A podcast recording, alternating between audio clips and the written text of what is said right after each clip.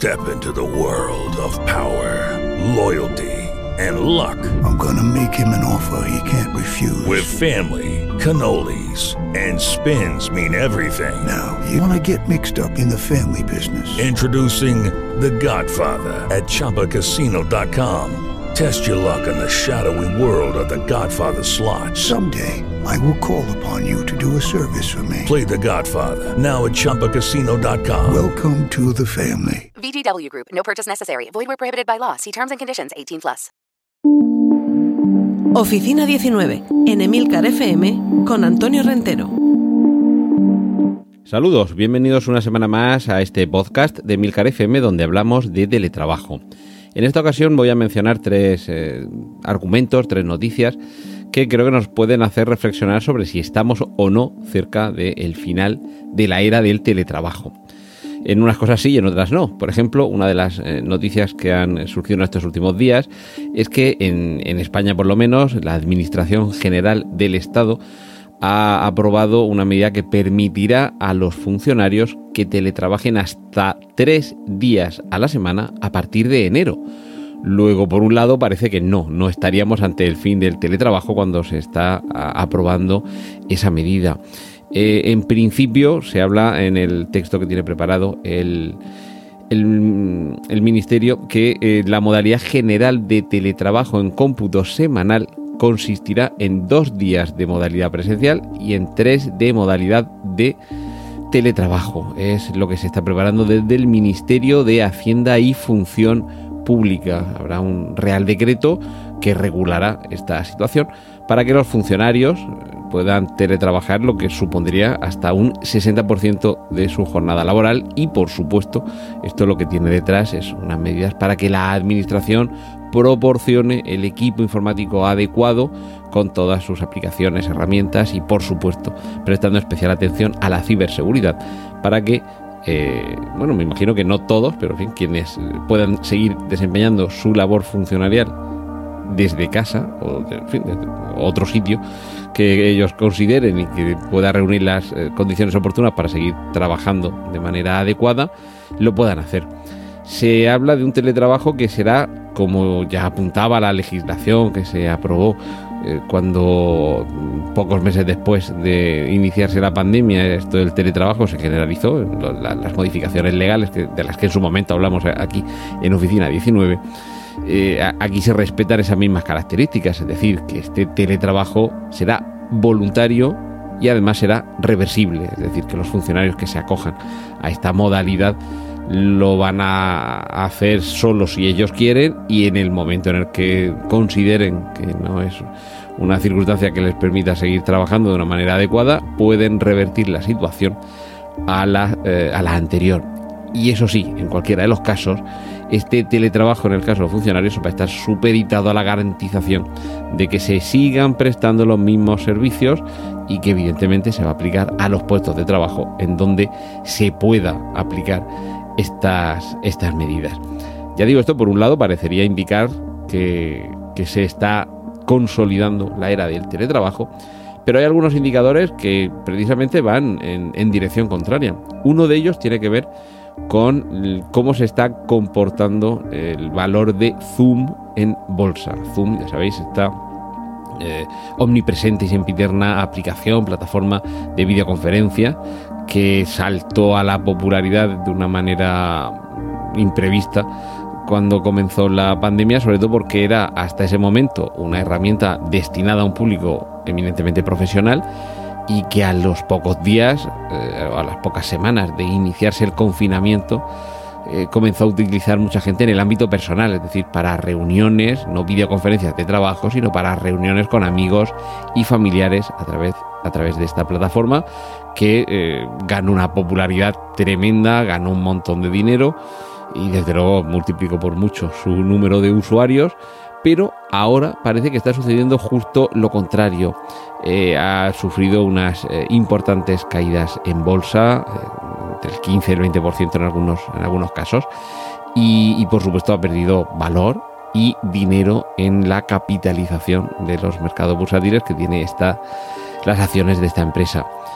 Esto evidenciaría que se está dejando de utilizar tanto esta aplicación porque con el regreso al trabajo presencial está desapareciendo esa fiebre por la videoconferencia y por la reunión virtual que durante un año y pico eh, se ha tenido en todo el mundo para bien y para mal. Evidentemente hay muchos casos en los que como una reunión presencial no hay nada, pero a cambio también hay otras muchas circunstancias en las que precisamente gracias a esta videoconferencia se ha ahorrado tiempo, se ha ahorrado dinero y sobre todo se han evitado desplazamientos. Y por supuesto no voy a hablar de las cuestiones que tienen que ver con los contagios, me voy a, ceñir simplemente a las ventajas que pueden tener las videoconferencias en cuanto a ahorro de tiempo, evitar desplazamientos, a, que le pueda venir bien a todos los que están participando en la misma y, que cada uno de ellos además pueda compartir con, tanto opiniones o, datos o trasladar información de una manera como en ocasiones se permite y se facilita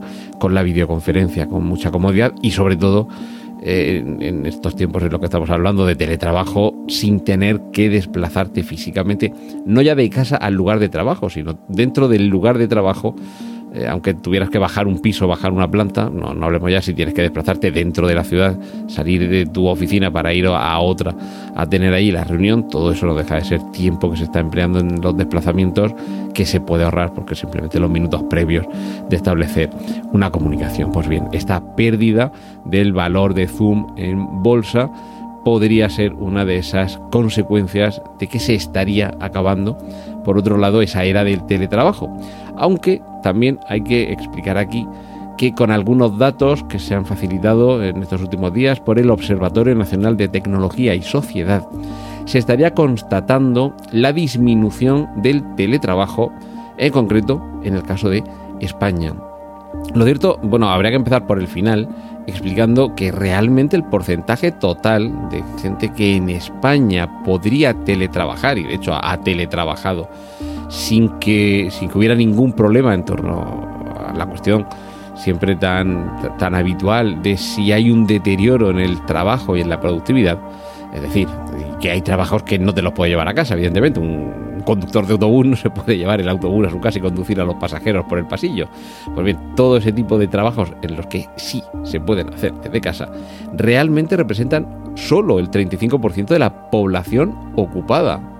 Es decir, que realmente Estamos hablando de que no todo el mundo, por suerte o por desgracia, puede teletrabajar, pero dentro de ese 35% que como máximo dentro de la población ocupada podría teletrabajar, ha ido descendiendo el porcentaje de los que están teletrabajando. Se ha ido reduciendo muchísimo. De hecho, en marzo del año 2021, el año pasado, estaba en un 11,2% pero en septiembre de este año, los, datos se refieren a este mes, no están tan actualizados, ya era solo del 8%. Es decir, que el porcentaje de empleados que están teletrabajando del 11 ha pasado al 8 si tomamos como máximo un 35% posible de teletrabajadores que podrían continuar de esa forma.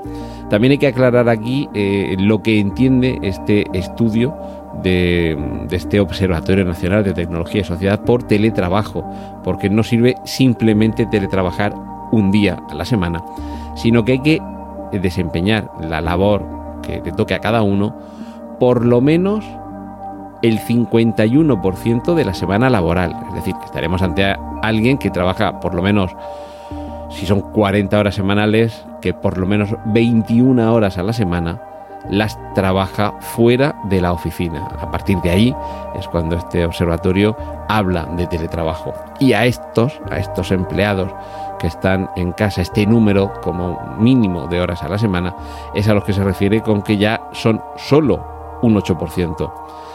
Es decir, que realmente más allá de las situaciones excepcionales que se vinieron, eh, que se vivieron, perdón, al inicio del, confinamiento, parece que está remitiendo y que en todo caso, ya con esto es con lo que nos tendríamos que quedar, sí que hay un porcentaje mm, que bueno, no es desdeñable de los que se han quedado con esa parte buena del teletrabajo en la jornada híbrida, que algunas horas a la semana o algunos días a la semana, no necesitan desplazarse físicamente al lugar de trabajo para continuar siendo productivos. Y ya sabéis que aquí en Oficina 19 defendemos que este camino es eh, yo creo que beneficioso para la productividad, para la empresa y sobre todo muy beneficioso para el trabajador y para el teletrabajador. Y sobre ello seguiremos hablando la semana que viene aquí en Oficina 19. Un saludo y hasta dentro de siete días.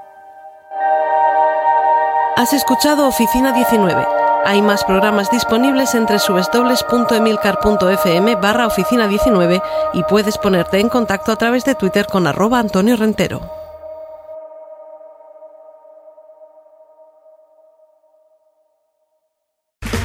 Okay, round two. Name something that's not boring. A laundry? Ooh, a book club. Computer solitaire, huh? Ah, sorry, we were looking for Chumba Casino. That's right. ChumbaCasino.com has over 100 casino style games. Join today and play for free for your chance to redeem some serious prizes. ChumbaCasino.com. No purchase necessary. Where prohibited by law. 18 plus terms and conditions apply. See website for details.